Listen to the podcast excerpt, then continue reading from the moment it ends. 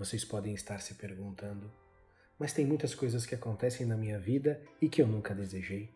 Muitos desafios que aconteceram e que eu não esperava e transformaram radicalmente a minha vida. Sim, diversos fatores estão externos à nossa vontade. Mas todos eles, direto ou indiretamente, nós somos corresponsáveis pela sua ocorrência.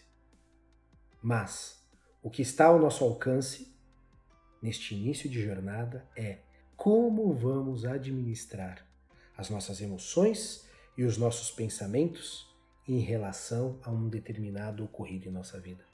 Como vamos absorver da melhor forma as lições e como vamos suplantar qualquer desafio que aconteça de cabeça erguida, acreditando e tendo certeza que nos próximos dias vamos transmutar qualquer energia negativa em aprendizado, qualquer energia positiva em mais energia positiva.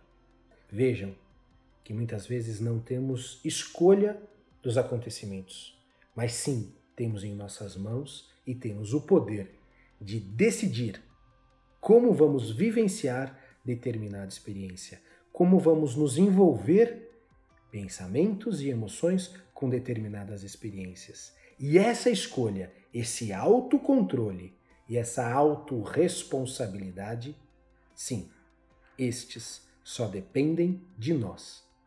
Depende da nossa força de vontade, da nossa dedicação e do nosso empenho em colocarmos as nossas melhores energias para que cada uma das situações que acontecem em nossa vida possam não só nos trazer lições, mas que possamos sair pessoas mais fortes, mais evoluídas, mais flexíveis para os próximos acontecimentos que teremos em nossa vida.